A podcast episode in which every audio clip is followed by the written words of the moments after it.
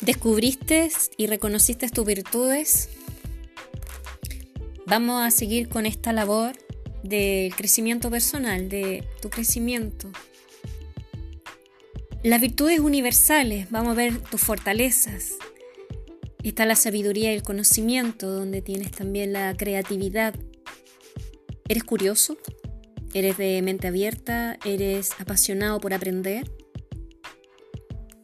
Tienes diferentes perspectivas de visión con respecto a la vida. Tienes coraje, eres valiente, eres resistente, eres una persona íntegra, tienes vitalidad. O eres justo en lo civil, en, en tus actividades del día a día, de cuidar a la al hombre justo, aquel adulto mayor, aquel niño que no se puede defender. ¿Estás tú ahí? ¿Eres un buen líder?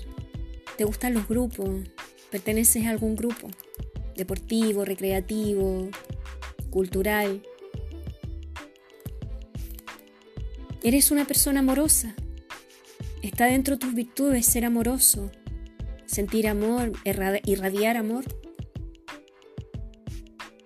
Eres generoso, generoso con, tu, con tus afectos, con tus conocimientos, tus experiencias adquiridas con, tu trayectoria, eh, de las actividades familiares, desde, desde tus actividades como hobby, desde tu profesión o desde tu estudio.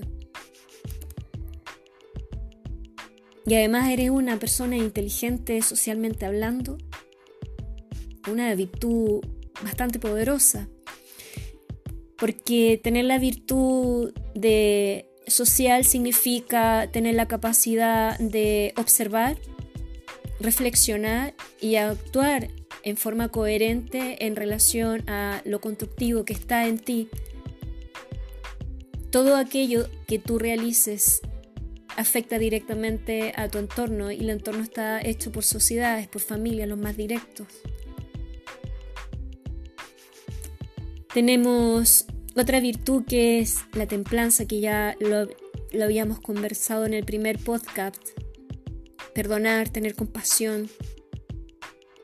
Cuando vemos en, en el mundo imágenes, imágenes donde existen situaciones de rescate, de rescate a aquellas personas que han caído en, en desgracia por situaciones de catástrofes naturales, lo normal, lo normal en un ser humano es sentir empatía por el dolor ajeno, querer estar ahí, ayudar, pedir.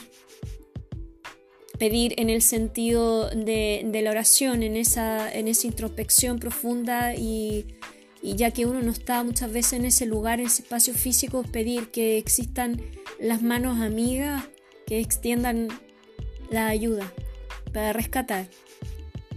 Eso es lo normal, querer ayudar. Tenemos la humildad y la modestia, que es un pilar fundamental y es tan importante, es tan constructivo, porque siempre vas a estar mirando a los referentes que saben más y tú los vas a tener ahí para aprender, siempre, siempre, siempre más, siempre mejor, siempre para mejor y luego compartir ese crecimiento con los tuyos. La otra virtud es la prudencia y el autocontrol, que ya lo hablamos en el primer podcast. Dentro del autocontrol existe también no solamente lo que hablamos en el primer podcast que tiene relación al no consumo de, droga o el consumo excesivo de, de alcohol como ejemplos. Dentro del autocontrol está